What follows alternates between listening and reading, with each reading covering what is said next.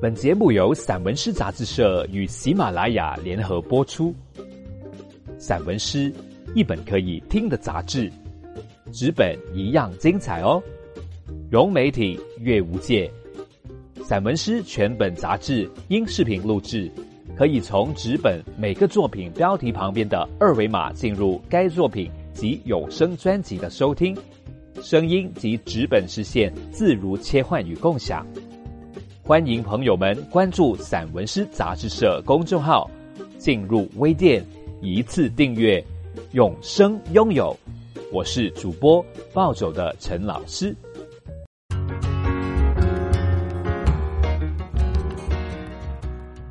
译介 Translation，邓萨尼勋爵 Lord Dunsany，一八七八至一九五七。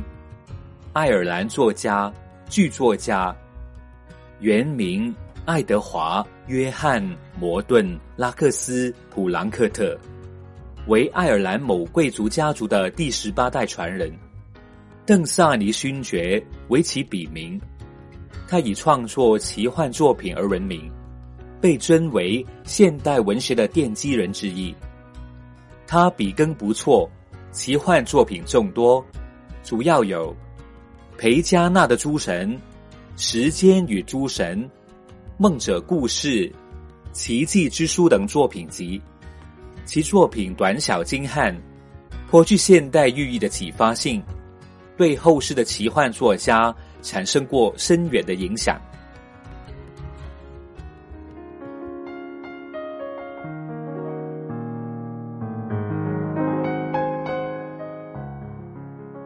邓萨尼勋爵作品，董继平译，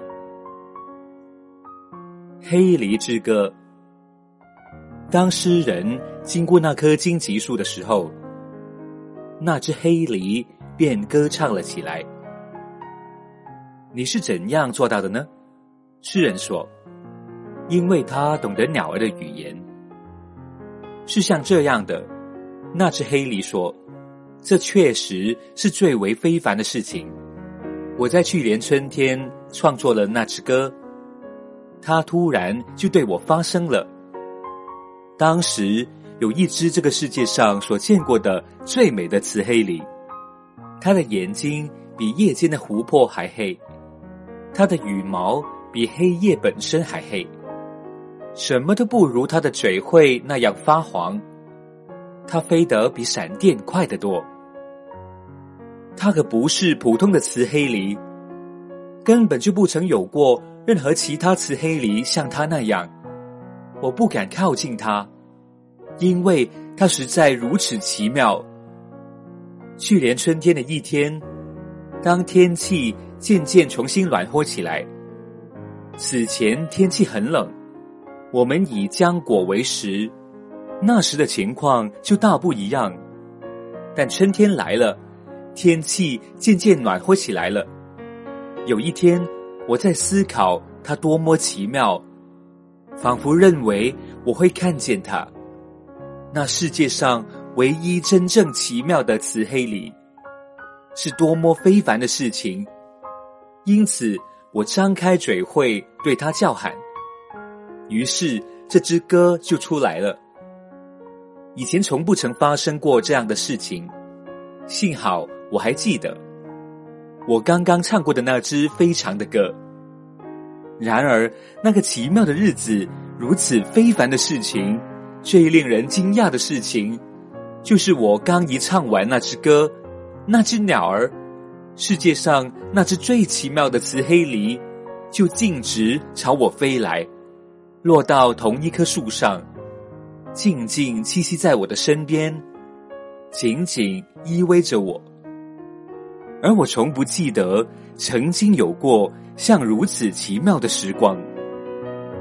是的，那支歌片刻间就袭来了，正如我所说的那样。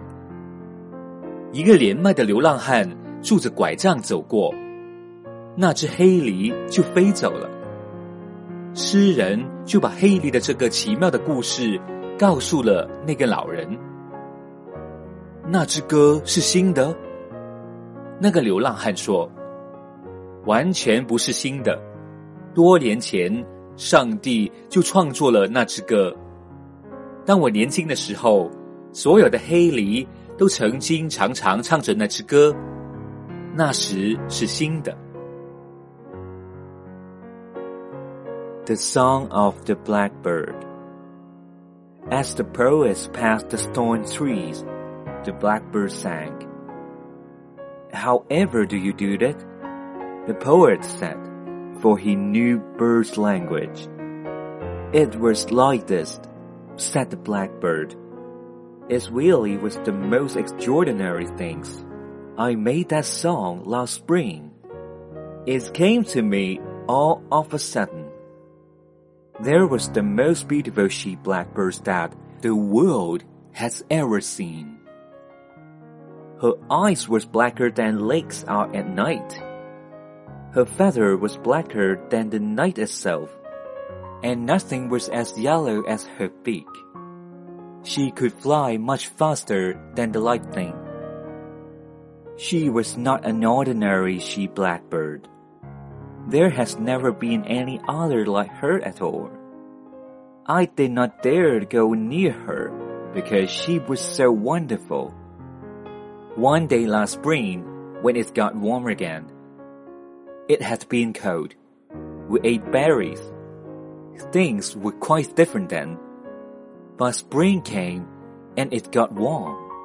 One day, I was thinking how wonderful she was and it seemed so extraordinary to think that I should ever have seen her. The only really wonderful she blackbird in the world. That I opened my beak to give a shout. And then this song came. And there had never been anything like it before. And luckily I remembered it. The very songs that I sang just now. But what is so extraordinary, the most amazing occurrence of that marvelous day, was that no sooner had I sang the song than that fairy bird, the most wonderful she blackbird in the world, flew right up to me and sat quite close to me on the same tree. I never remember such wonderful times as those. Yes, the song came in the moment. And as I was saying, and an old one walking with a stick came by, and the blackbird flew away. And the poet told the old man the blackbird's wonderful story. That song new? said the wonder. Not a bit of it. God made it years ago. All the blackbirds used to sing it when I was young. It was new then.